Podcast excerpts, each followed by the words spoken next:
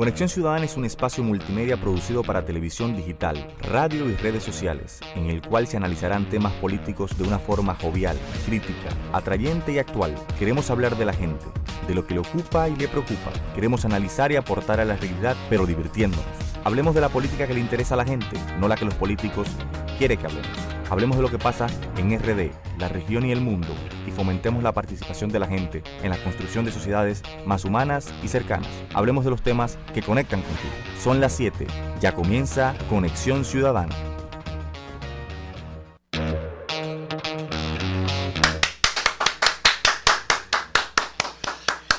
Bueno, hoy es lunes 18 de marzo del año 2019. Como siempre, agradecerles que nos acompañen aquí en Conexión Ciudadana. Estaremos como siempre transmitiendo desde las 7 hasta las 8 de la noche, compartiendo los lunes algunos temas de actualidad política, del acontecer criollo, de la política vernácula. Recordarles que pueden eh, escucharnos también a través de las distintas plataformas de podcast, Spotify, Google Podcast, Apple Podcast, TuneIn, en fin, la plataforma de su preferencia donde pueden escuchar todos los programas que hemos hecho hasta la fecha.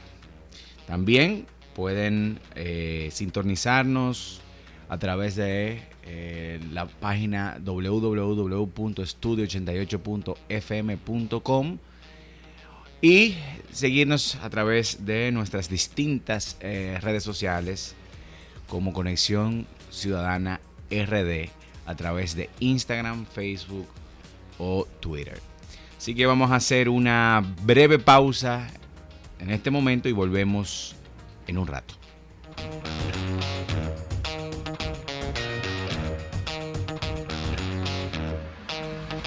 Hace unos meses, específicamente el primero de agosto, vinimos aquí a solicitarle a la Junta Central Electoral y a informarle que íbamos a iniciar el proceso de, búsqueda de reconocimiento de esta organización política llamada El País que Queremos. Es un hijo de la Marcha Verde, es un hijo de todos los movimientos sociales, es un hijo del 4%, es un hijo de la lucha por la protección de Loma Miranda, es un hijo de la lucha por los haitises, es un hijo de todas las causas sociales que la ciudadanía ha tenido que hacer, a salir a defender porque los partidos políticos no han sido el instrumento para representar. En el día de hoy vinimos a depositar el expediente que completa los requisitos de la ley de partidos y que permite que podamos tener una agrupación política ciudadana que permita que todo ese sentimiento que se ha venido generando aquí en los últimos dos años pueda llegar a las instituciones. Sí se pudo, sí se pudo, Sintoniza de lunes a viernes de 7 a 8 de la noche por estudio 88.5 FM Conexión Ciudadana. Conexión Ciudadana es un espacio multimedia producido para televisión digital, radio y redes sociales, en el cual se analizarán temas políticos de una forma jovial, crítica, atrayente y actual. Queremos hablar de la gente, de lo que le ocupa y le preocupa. Queremos analizar y aportar a la realidad, pero divirtiéndonos. Hablemos de la política que le interesa a la gente, no la que los políticos quieren que hablemos. Hablemos de lo que pasa en RD, la región y el mundo, y fomentemos la participación de la gente en la construcción de sociedades más humanas y cercanas. Hablemos de los temas que conectan contigo. Este mensaje es para ti, Danilo Medina.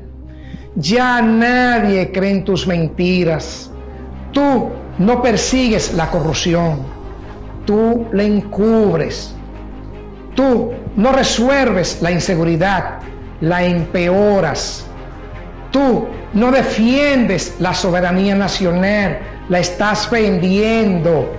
La gente está harta, harta de ti y del PLD. Se te acabó la fiesta, Danilo. Entiéndelo. Cuando la gente dice no, es no. No a la reelección. Antonio Taveras Guzmán. Me dijeron no puedes, pero que me digan no puedes es una idea con la que nunca he podido lidiar.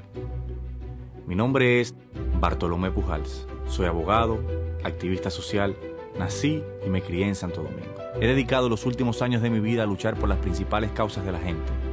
Vestí de amarillo, vestí de negro, vestí de verde, encendí velas, me encadené, marché. Pero hoy he decidido hacer algo más de lo que hasta ahora he hecho. Llegó el momento de que uno de los nuestros nos represente. Es por eso que hoy decido aspirar a la alcaldía de la capital, convencido de que podremos transformar la ciudad y con ello comenzar a transformar el país. Llegó la hora de construir lo verdaderamente nuevo. Hoy te invito a que protagonicemos el presente para que disfrutemos el futuro. Que nadie nos diga que no es posible. Bueno, Isaac Maduro, hoy es el lunes 18 de marzo y fue un día muy difícil para la gente que utiliza el transporte público de Santo Domingo. Así es. Precisamente en el día de hoy dejaba de estar en funcionamiento habitual y cotidiano el teleférico de Santo Domingo, una obra que tiene pocos meses de inaugurado y que ha tenido que ser eh, sometida a un largo proceso de mantenimiento de dos semanas. Y obviamente eh, eso ha generado eh, un trastorno terrible porque obviamente se creó un circuito y se acostumbró a la gente a irse por una nueva vía más expedita, más cómoda, más confortable, más segura, pero que nadie se imaginó que en tan poco tiempo íbamos a tener la situación de caos eh, que íbamos a tener en el día de hoy. Pero al principio lo que parecía ser una causa de desbordamiento de, de personas en el metro de Santo Domingo se trató más bien de una situación de fallas eh, en la línea número uno, que generó una situación de mucha dificultad para los usuarios constitucionales del Metro de Santo Domingo, que por razones técnicas, por fallas eh, propias de este tipo de, sistemas de transporte, porque fallan, hay que reconocerlo, generó una situación de eh, caos, tardanzas, tensiones en distintas paradas del metro de Santo Domingo provocó que la gente se desmontara y que tuviera que volver a pagar en otra estación. En fin, fue una jornada desastrosa. Y creo que la situación vino a resolverse eh, pasada las 4 de la tarde, desde la mañana. Evidentemente, eso para un día lunes es una cosa terrible porque que el primer día de la semana, el primer día de la jornada laboral, usted comience con una situación de eh, movilidad tan difícil, tan complicada, pues evidentemente te genera un estrés adicional laboral, eh, problemas de, tardanzas en tu trabajo, eh, y no es la mejor forma de comenzar. Pero también esto genera y provoca una, profunda reflexión, porque el tema movilidad es un tema que, es parte de, nuestra conversación habitual, es una, un tema, un tópico que desde Conexión Ciudadana, por razones obvias, de que somos un proyecto político de carácter local, que aspiramos a gobernar la ciudad de Santo Domingo, Evidentemente el tema de la movilidad, del tránsito y del transporte forma parte fundamental del proyecto de transformación que, que deberemos llevar a cabo a partir del próximo año. Y esto de ir a la reflexión lleva a replantearse una serie de situaciones que están, aconteciendo y que están viviéndose en estos momentos en el metro de Santo Domingo, porque supuestamente había un plan maestro de 25 años para aplicar y ejecutar una serie de líneas que eh, abarcara los distintos puntos eh, más importantes del Distrito Nacional, parte de la provincia de Santo Domingo, inclusive, incluyendo una línea que iba a alcanzar eh, Jaina y hasta se habló de San Cristóbal. Pero el plan maestro del Metro de Santo Domingo se detuvo. Mm, perdió el, impulso que, que, debió haber llevado, porque luego de que se plantea una inversión de este tipo, si se deja de invertir, pues el sentido de esa inversión eh, va perdiendo fuerza. Y obviamente lo que se debió es incentivar la construcción de más líneas del Metro de Santo Domingo para que la gente se fuera eh, habituando y acostumbrando al uso del transporte público como una solución real de movilidad para su vida, para el ocio, para, ir al, al trabajo, para ir a los distintos centros educativos, etcétera. Pero la realidad ha sido otra y es que el Metro de Santo Domingo ha provocado una alta demanda, una demanda que se sabía que iba a generar, pero que aparentemente las autoridades no, no se han encontrado eh, preparados para enfrentarla de manera eficiente. Porque, por ejemplo, los metros no tienen la cantidad de vagones que debería tener una línea que recibe cientos de miles de usuarios todos los días. Luego, hemos visto también cómo el Metro de Santo Domingo ha ido perdiendo eh, lo que en un momento se llamó cultura metro, o sea, un comportamiento cívico, más educado, más respetuoso, donde la gente se trataba con mucha decencia, porque había un, personal de seguimiento que estaba permanentemente vigilando de que las cosas se, hicieran bien dentro de este sistema de transporte. Y eso, en horas pico, es algo prácticamente imposible de cumplir. Entonces, esa serie de factores ha ido generando una pérdida de la calidad que este sistema de transporte tan importante para la movilidad del Distrito Nacional eh, vaya perdiendo esa, esa, esa eficiencia, esa calidad que eh, durante sus inicios mantuvo, que tuvo todo el tiempo. Pero a medida que se fue incorporando más gente, a medida que se fue deteriorando eh, los servicios, pues evidentemente pone en cuestión eh, la importancia que le da el gobierno a esta gran obra de movilidad. Y eso lo puede constatar cualquier usuario. O sea, gran cantidad de escaleras eléctricas, eléctricas dañadas, eh, igual pasa con los ascensores.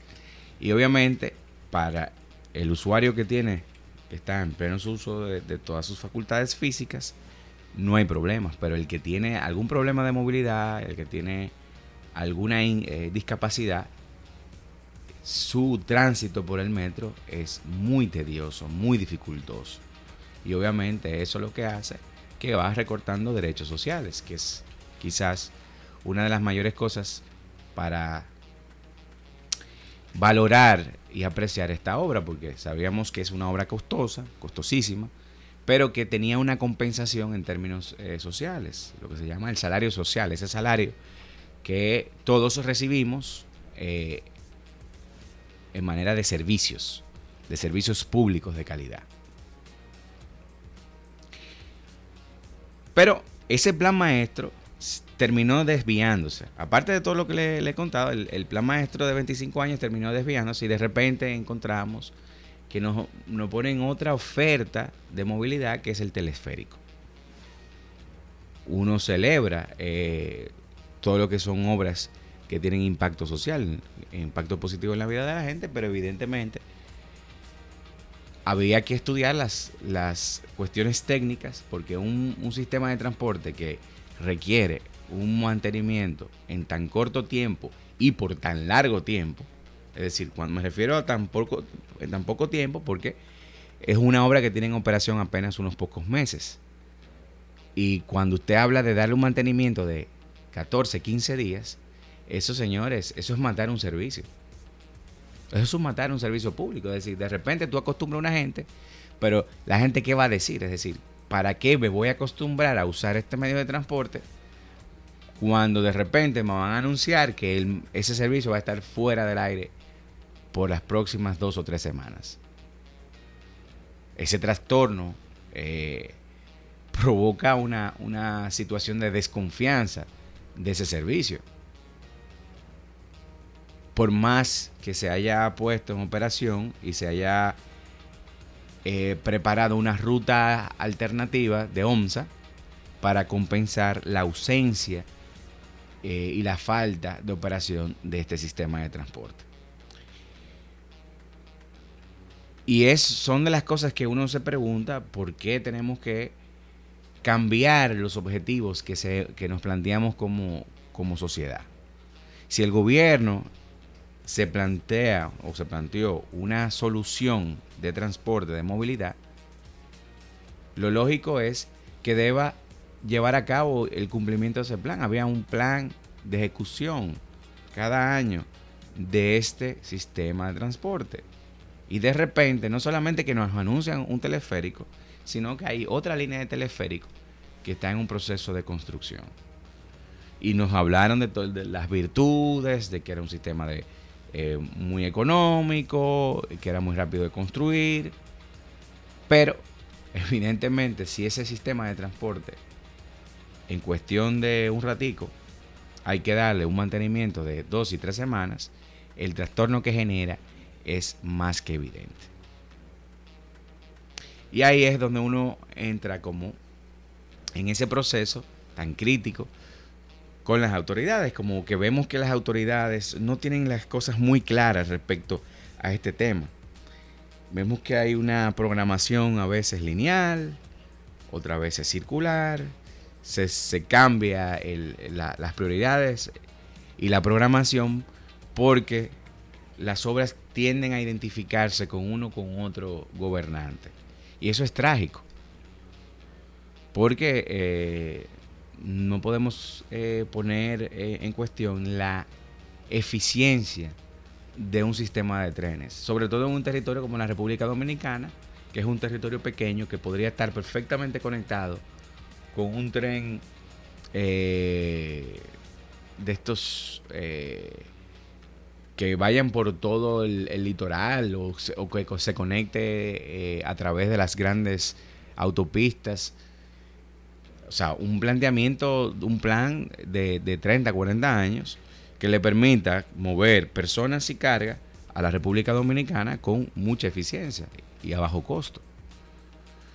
Pero aquí no sabemos eh, cuál es el, plan definitivo para el transporte y la movilidad de República Dominicana, porque de repente el metro dejó de construirse y se pone en operación un teleférico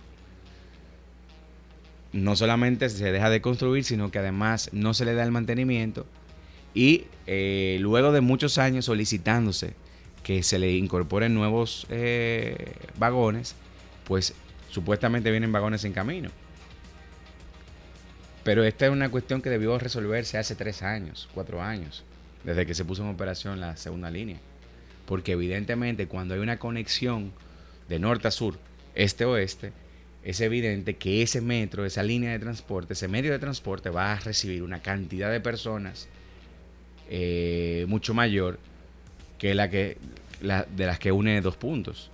Y eso debió preverse y debió trabajarse. Y debió trabajarse para mantener la calidad de ese servicio y para que las estaciones pudieran estar eh, sin ninguna falla para poder recibir gente que tradicionalmente no tenía cómo movilizarse porque tenemos una sociedad, una construcción de nuestra ciudad de Santo Domingo que es muy hostil para los que tienen que enfrentar o convivir con algún tipo de discapacidad.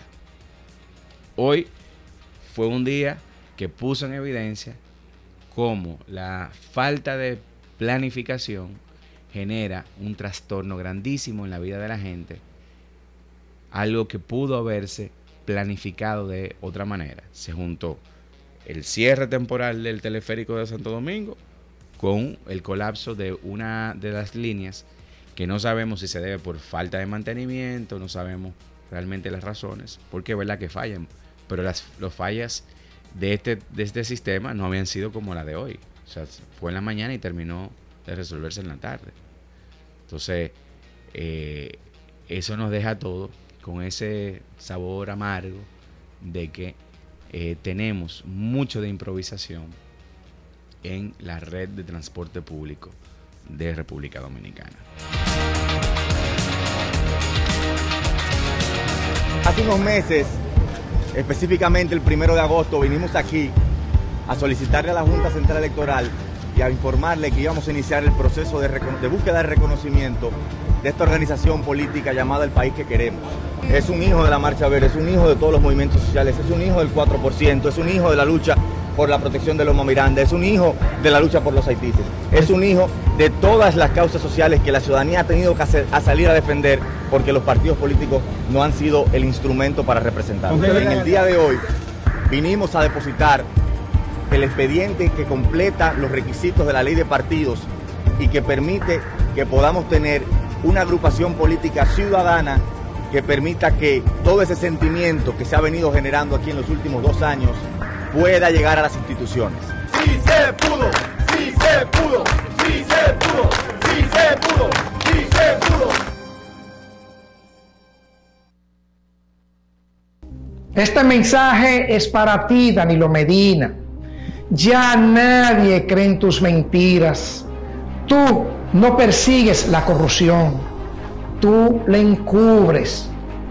Tú no resuelves la inseguridad la empeoras.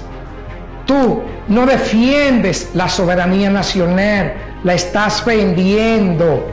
La gente está harta, harta de ti y del PLD. Se te acabó la fiesta, Danilo. Entiéndelo. Cuando la gente dice no, es no. No a la reelección. Antonio Taveras Guzmán. Sintoniza de lunes a viernes de 7 a 8 de la noche por estudio 88.5 FM Conexión Ciudadana. Conexión Ciudadana es un espacio multimedia producido para televisión digital, radio y redes sociales, en el cual se analizarán temas políticos de una forma jovial, crítica, atrayente y actual. Queremos hablar de la gente, de lo que le ocupa y le preocupa. Queremos analizar y aportar a la realidad, pero divirtiéndonos. Hablemos de la política que le interesa a la gente, no la que los políticos quieren que hablemos. Hablemos de lo que pasa en RD, la región y el mundo, y fomentemos la participación de la gente en la construcción de sociedades más humanas y cercanas. Hablemos de los temas que conectan contigo. Me dijeron no puedes, pero que me digan no puedes es una idea con la que nunca he podido lidiar. Mi nombre es Bartolomé Pujals. Soy abogado, activista social, nací y me crié en Santo Domingo. He dedicado los últimos años de mi vida a luchar por las principales causas de la gente. Vestí de amarillo, vestí de negro, vestí de verde. Encendí velas, me encadené, marché. Pero hoy he decidido hacer algo más de lo que hasta ahora he hecho. Llegó el momento de que uno de los nuestros nos represente. Es por eso hoy decido aspirar a la alcaldía de la capital, convencido de que podremos transformar la ciudad y con ello comenzar a transformar el país. Llegó la hora de construir lo verdaderamente nuevo. Hoy te invito a que protagonicemos el presente para que disfrutemos el futuro. Que nadie nos diga que no es posible.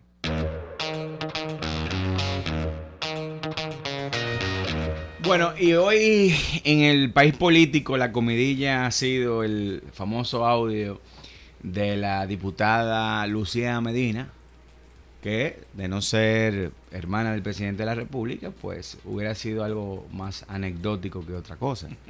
Sin embargo, eh, esta señora hizo galas de el sentimiento patrimonial que hay sobre sobre esto que se llama República Dominicana.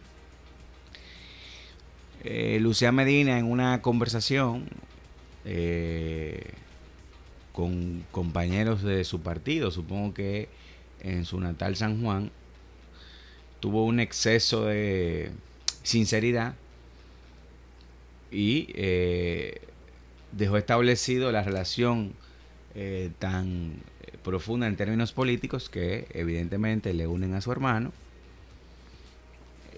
señalándose ella misma como los ojos y los oídos de su hermano eh, a la hora de,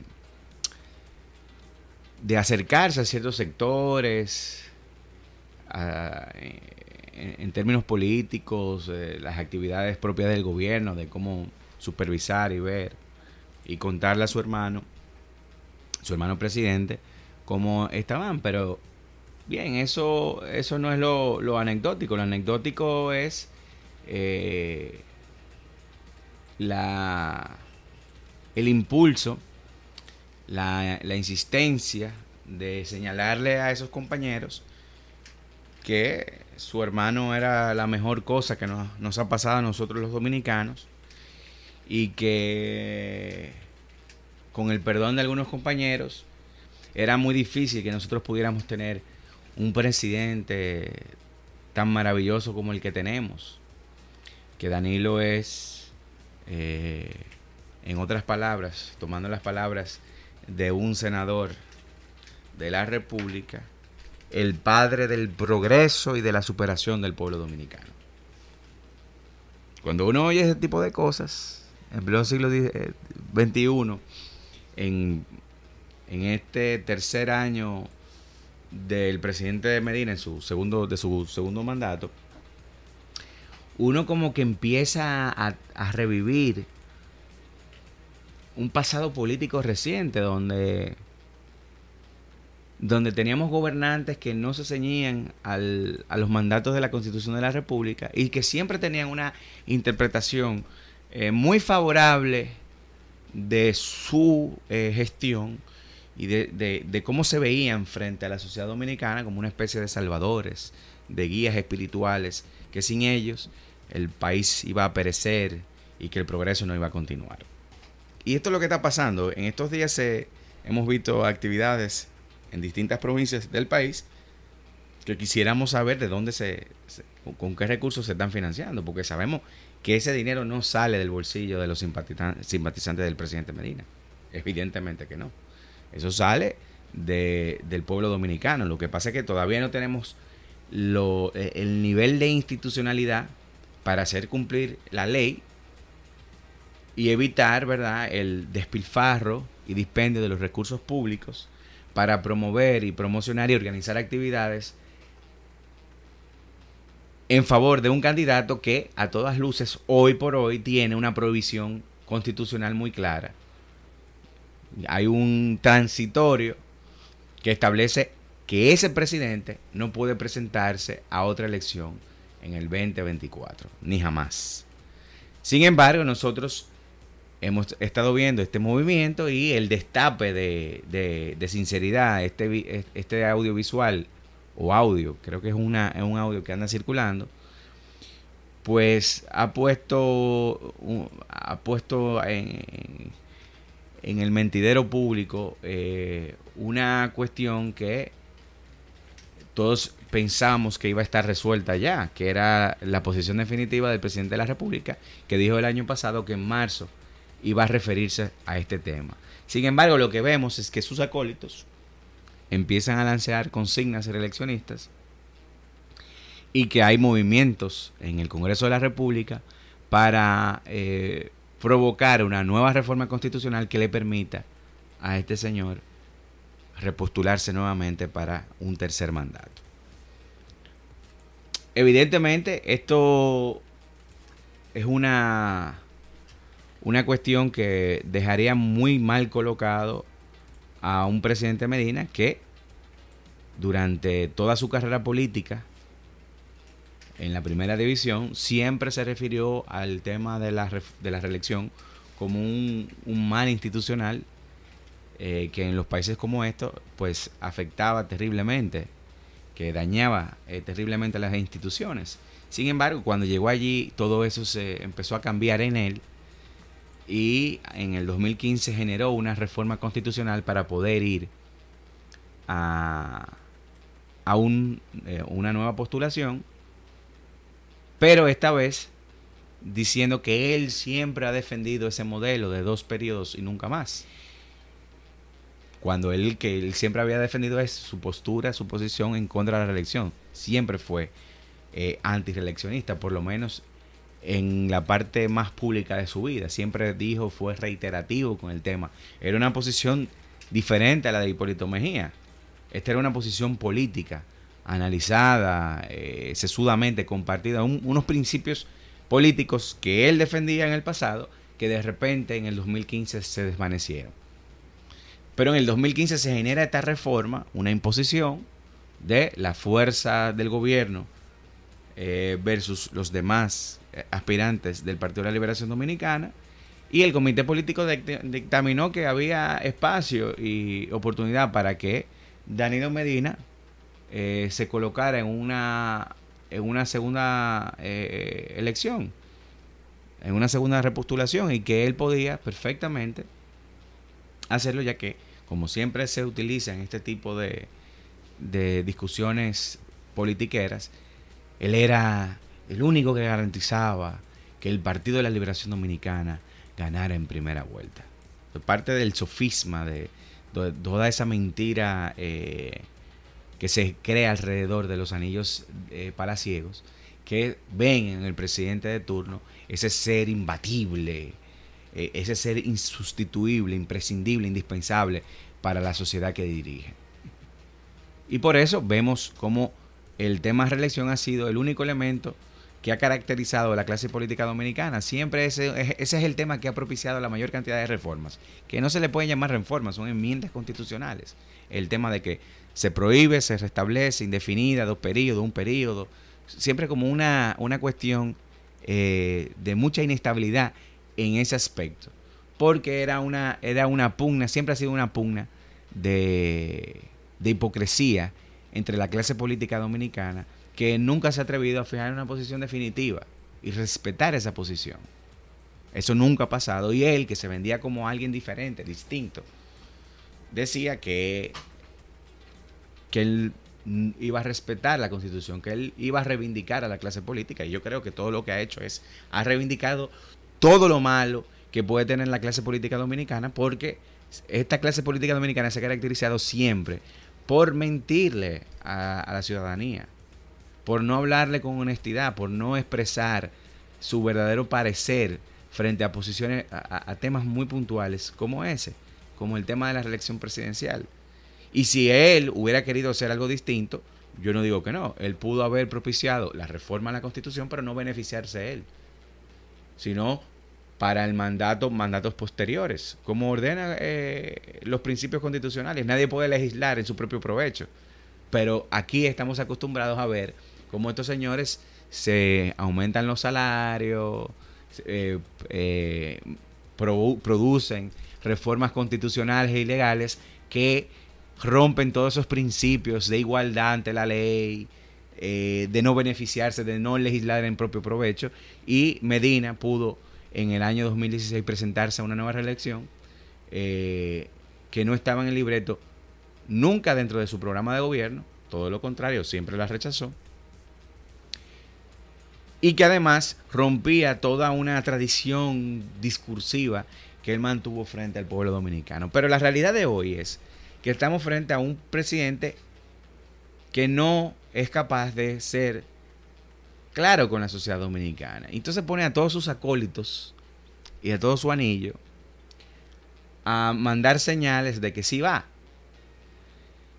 Y el hecho de que Lucía Medina eh, empiece a hablar y a socializar este tema, pues genera mucho resquemor, mucho malestar, sobre todo en los términos que ella manejó esa, esa, ese, ese deseo que envuelve a un grupo a ese anillo del Partido de la Liberación Dominicana que acompaña al presidente Danilo Medina en el ejercicio del gobierno. El deseo de que siga, de que siga hasta que vida tenga. Eso es lo que parece, porque no hay, no hay manera de que nosotros eh, podamos ya creer en alguien que en el 2015, señores, en, el, en un congreso ante su partido le dijo al país que juraba por Dios que él se iba, ya que esta iba a ser su última vez y que se iba para su casa. Ahí volvemos. La, hipocresía, los, mentirosos juros, o sea, ni siquiera ya el pueblo, a la figura del pueblo. Porque el pueblo está acostumbrado a que le mientan. Pero a Dios, señores, para los creyentes, Y este señor lo hizo frente a un grupo. Y no solamente eso, firmó uno- unos acuerdos en el seno del comité político donde se comprometía a respetar y a que eso, eso que se decía iba a ser así, que se iba a honrar. Pero en el día de, de- hoy, este, este audio, pues, de, su hermana señala que el tipo está en esta cosa de- de reelegirse, de provocar una reforma. Hemos visto cómo hay legisladores, senadores y diputados diciendo que sí, que él cuenta con los votos, armando actividades los fines de semana en una cuestión totalmente burda, violatora de la ley, porque él es un tipo que está fuera del escenario, o sea, él no podría, él no debería estar en competición, sin embargo, está en una competición política de la que no debería formar parte porque la Constitución de la República, que es la Carta Magna, la norma de normas, la norma suprema, que dice lo que y, la que impone los límites frente a todos, de uno a, todos y de todos hacia, hacia los demás, esa constitución le impide a él lanzarse a, a- a esta aventura. Sin embargo, es característico en él no respetar la norma. Ya en, en el pasado ha desobedecido, desacatado decisiones jurisdiccionales. Lo hizo con el Tribunal Administrativo cuando la ciudadanía eh, se, se en, el, en, el, en, el, en el marco del- de la protesta del caso de Odebrecht, intentó eh, frente al Palacio Nacional de generar una, una discusión, de llevar su, su protesta, su descontento hasta las eh, paredes, las perimetrales que, que dividen al Palacio Nacional de la calle y no se le permitió. Y hubo una decisión jurisdiccional de un juez que así lo estableció. Si no lo es, si, no respeta una decisión jurisdiccional y si modifica la constitución cuando se le antoja, ¿qué señales es que está mandando este señor? Está mandando la señal de que él no está sujeto a ninguna norma, ni a ninguna ley, ni a ninguna decisión de un juez. Que él está por encima de eso. Y de que no hay ningún poder del Estado que pueda a él ponerle freno ante sus aspiraciones continuistas. Porque él no tiene ahora mismo eh, ningún poder que pueda objetarlo. No lo puede objetar porque el, Partido de la Liberación Dominicana maneja de manera hegemónica el Congreso de la República. Y la oposición tiene una representación eh, pequeña, puede hacer cosas, pero hay cosas que no puede hacer. Y lo que tradicionalmente pasa en, en las democracias como la nuestra es que esos legisladores de la oposición, si faltan votos, terminan siendo captados por, por, el, por ese movimiento reeleccionista y tratan de legitimar y, y legalizar un proceso que nada tiene de legítimo ni de legal, que es el de la reforma constitucional. Y por eso esa situación con, con la hermana del presidente, con Lucía Medina, genera la sensación que genera. Y es ese estado de inde- indefe- indefensión que tenemos los ciudadanos frente al poder constituido. No hay manera de enfrentar por ninguna vía a estos señores, porque no hay manera de ponerle freno a sus ambiciones. Unas ambiciones que no tienen que ver si están o no alineadas con la Constitución de la República, con la ley. Y lo peor es esa se- sensación patrimonial que tienen, que manifiestan del Estado Dominicano. Esta señora hizo ahí todo un discurso y lanzó una sarta de, de- de argumentaciones tan vacías, tan huecas, tan superficiales, tan vacías de contenido. eh, y simplemente fue un, un canto alegórico a, a una figura que es un ser común y corriente, que está ocupando una posición, pero que no es indispensable ni imprescindible, que se supone que para eso tenemos un sistema democrático de elecciones, para re- renovar y reformar eh, todos los poderes permanentemente cada cuatro años.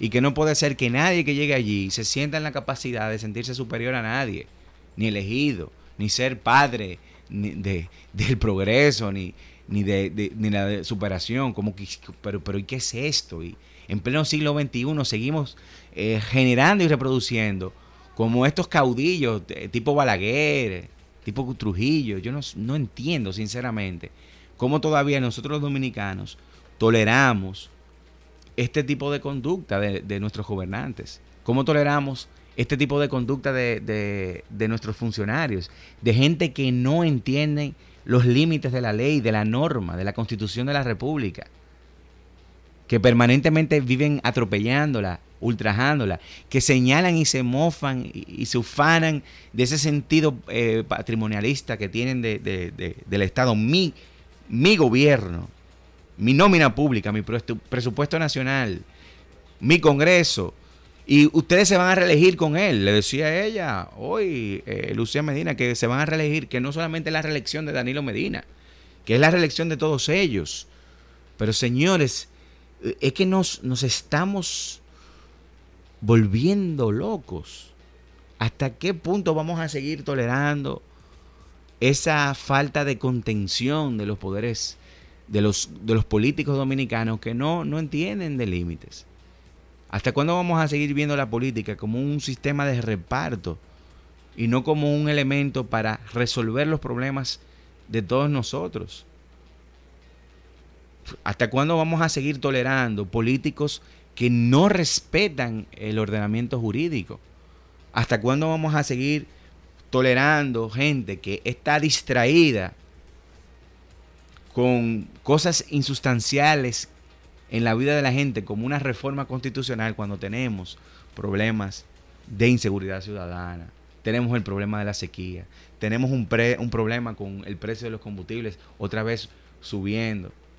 Y eso cómo impacta en la canasta familiar, en los precios de los pasajes. Cómo, cómo, cómo impacta en la, en, la, en la vida, en la armonía de la sociedad. Cuando hay eh, eh, trastornos eh, en la economía como lo que se están viviendo en estas semanas. Las tensiones que se generan fruto de la escasez del agua, porque es que no, no hay un compromiso con la defensa de, del patrimonio público, de los parques nacionales, donde, donde se genera eh, eh, el agua en la República Dominicana. Y ese tipo de cosas es la que, que llena de indignación de cómo nosotros seguimos distraídos de los verdaderos problemas eh, nacionales, de los problemas que afectan a la vida de la gente. No podemos seguir en este, en este eterno loop político, donde el tema de la reelección es como si fuera la única cosa que le importara a la sociedad dominicana. Y eso no puede seguir siendo. O sea, nosotros no podemos seguir caminando los mismos caminos del siglo XX. No podemos seguir eh, pensando que los problemas colectivos se van a solucionar por una persona. No, no se va a solucionar por una persona. Nadie está predeterminado. Nadie es un elegido para resolver los problemas. Esto es una cuestión de democracia. Lo que necesitamos son gente más respetuosa de las instituciones, que fortalezcan el papel, el rol de las instituciones que, se construya y se fortalezca la democracia dominicana, que las elecciones sean cada vez más confiables y participativas, que las decisiones importantes sean consultadas con, el, con, la gente. Para eso tenemos la figura del referéndum, la consulta popular, el presupuesto participativo que se cumpla eh, el, presupuesto de otras instituciones, por ejemplo, de otros poderes, el poder municipal, no se ha cumplido presupuesto, no, no hay un plan de fortalecimiento de, del poder eh, municipal para ir descentralizando y quitándole poder, influencia al presidente de la República, que cada, que cada territorio tenga la capacidad de autogestionarse, porque eso genera eficiencia y genera mayor equilibrio de poder. No, Seguimos en la misma discusión bizantina de la reelección por la reelección. Lo vivimos en el 2015. Vimos cómo terminó, eh, cómo terminó resultando las elecciones del 2016. Una persona que ganó con un 62%, pero esa legitimidad no se respira, no se siente. Y no solamente eso, que inmediatamente le cayó el mayor caso de corrupción de la historia entonces seguimos entrampados en esa, en esa cultura de la, de la corrupción, esa cultura de la impunidad. Y no hay manera de que nosotros sobrepasemos esto si nosotros no empezamos a hacer conciencia ciudadana de que o enfrentamos a esta gente, y cuando digo esta gente me refiero a todos los actores políticos. Es decir, si nosotros como ciudadanos no somos capaces de, de indicarles cuáles son los límites, de que en caso de que no se cumplan esos límites, nosotros los sacamos a patadas, como ya sacamos presidente eh, en este mismo siglo, hasta ese momento nosotros podemos revivir cuestiones que muchas, muchas de nuestras generaciones no han vivido, que son gobiernos eh, dictatoriales de sangre, porque nosotros estamos viviendo una dictadura. Pero lo que no estamos viviendo es una dictadura de sangre por persecución política, pero eso viene. Eso viene si esto, si esto no tiene una, un, una, un enfrentamiento de la sociedad dominicana, si la sociedad dominicana no se implica y no termina de enfrentar a estos grupos que tienen comportamientos mafiosos, nosotros nos vamos a ver en otros espejos y podremos revivir situaciones que ya creíamos superadas, como es la persecución política. Y esto es algo muy serio. Y nosotros no podemos seguir como sociedad dándonos el lujo de distraernos con temas que no son importantes en la vida de la gente. No podemos seguir perdiendo el tiempo.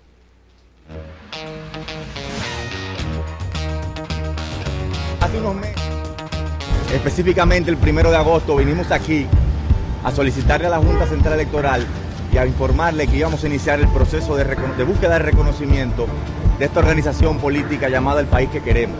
Es un hijo de la Marcha Verde, es un hijo de todos los movimientos sociales, es un hijo del 4%, es un hijo de la lucha por la protección de Loma Miranda, es un hijo de la lucha por los haitíes, es un hijo de todas las causas sociales que la ciudadanía ha tenido que a salir a defender porque los partidos políticos no han sido el instrumento para representar. En el día de hoy vinimos a depositar el expediente que completa los requisitos de la ley de partidos y que permite que podamos tener una agrupación política ciudadana que permita que todo ese sentimiento que se ha venido generando aquí en los últimos dos años pueda llegar a las instituciones.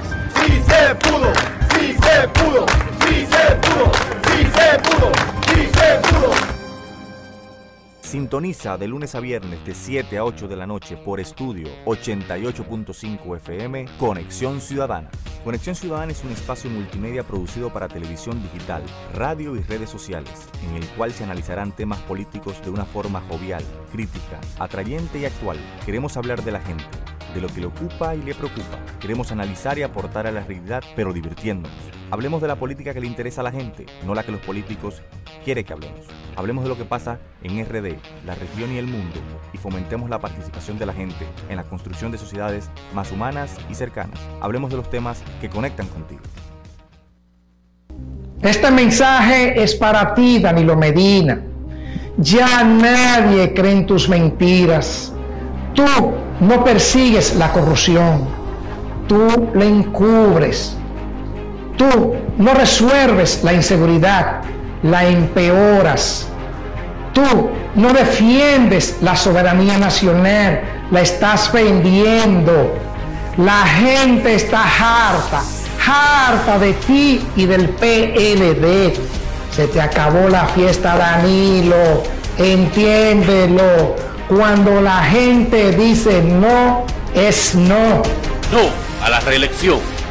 Antonio Taveras Guzmán. Me dijeron no puedes, pero que me digan no puedes es una idea con la que nunca he podido lidiar. Mi nombre es Bartolomé Pujals. Soy abogado, activista social, nací y me crié en Santo Domingo. He dedicado los últimos años de mi vida a luchar por las principales causas de la gente Vestí de amarillo, vestí de negro, vestí de verde. Encendí velas, me encadené, marché. Pero hoy he decidido hacer algo más de lo que hasta ahora he hecho. Llegó el momento de que uno de los nuestros nos represente.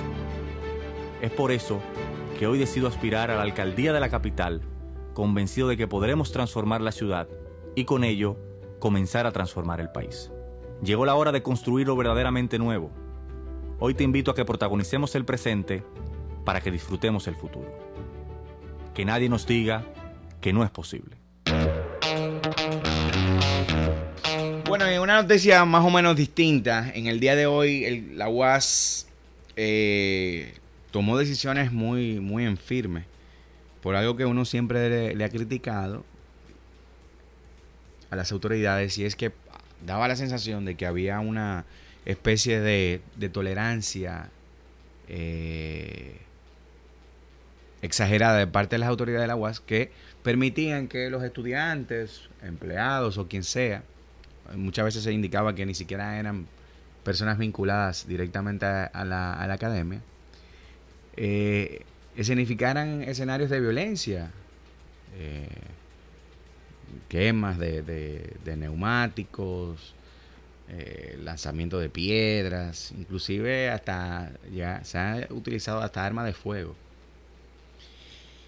Y desde hace un tiempo la, la actual, bueno, la actual rectora eh, había dicho que iba a tomar eh, acciones enérgicas y al parecer está empezando a cumplir lo que dijo. Y dijo, este lunes decidió eh, cancelar a empleados y estudiantes, cancelar a, empleados y retirarle la matrícula a los estudiantes que se han visto, que fueron identificados como, como parte de la gente que genera disturbios en los alrededores de la UAS y dentro de la misma eh, universidad. Obviamente este anuncio eh, se hace eh, en cumplimiento de lo que ya se había establecido por la, actual rectoría, de que se iba a tomar armas, eh, cartas en el asunto respecto a los estudiantes y empleados que participaban de, de, estas actividades. Y hoy parecía que se iba a armar un lío en la Universidad Autónoma. Eh, incluso eh, recibí una información que no sé si se confirmó de que había habido en la madrugada un acto de violencia que le había costado la vida a un joven o a una joven. Pero esa información no la he visto confirmada en, en los medios. Por lo tanto, creo que fue una, uno de esos tantos bulos eh, que ocurren que, que ocurren en la era de, la, de las noticias falsas que encuentran eh, su caja de resonancia en, en, las redes sociales. Y eh, la universidad estuvo rodeada por, por un fuerte contingente de, policías antidisturbios que que ante cualquier situación pues eh, se apersonan allí y tratan de regular la situación de, de, caos y desorden que se genera alrededor de la universidad cuando los estudiantes eh, empiezan a protestar.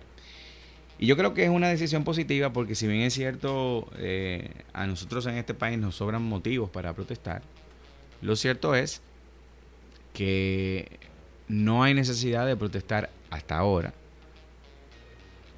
utilizando y apelando eh, al uso de la, de la violencia. Sobre todo porque la protesta siempre termina siendo contra los estudiantes que pierden eh, clases por esta situación y contra los vecinos y, y, las empresas que están alrededor de la universidad que se ven afectadas en sus actividades que ven comprometidas sus, sus propiedades, porque un grupo de personas, de desaprensivos, empiezan a resolver o dilucidar sus problemas con violencia. Y mucho se había dicho y se le, había, se le exigía a la, a la rectoría de que era necesario de que se tomaran cartas en el asunto porque no habían razones para que en pleno siglo XXI la universidad fuera objeto de, de complicidad, fuera cómplice de estos desaprensivos que se escudan del de fuero universitario, porque obviamente la policía no tiene, pues, no puede entrar ahí, precisamente por ese fuero, y eh, lo utilizaban para generar ese caos y ese disturbio. Yo creo que esta decisión podrá significar un antes y un después en esta conducta que durante muchísimo tiempo ha sido una característica de, la Universidad Autónoma de Santo Domingo y que veremos si a partir de ahora, cuando se ha anunciado que no solamente estos eh, que han sido identificados, sino que se siguen identificando y se siguen investigando personas porque se van a tomar acciones contra ellos, termina resolviendo una situación de violencia que es una característica muy propia de esta alta casa de estudios. Ojalá que las protestas ya no tengan que ser con capuchas, que puedan ser protestas como todas las protestas eh, cívicas, respetando el derecho de los demás, sin dañar la propiedad, sin dañar a nadie, sin amenazar a nadie. Ya veremos si esta situación genera un clima de paz en la universidad o si por el contrario los desaprensivos utilizan esa acción de la dirección de la universidad para ponerse todavía más incontrolables.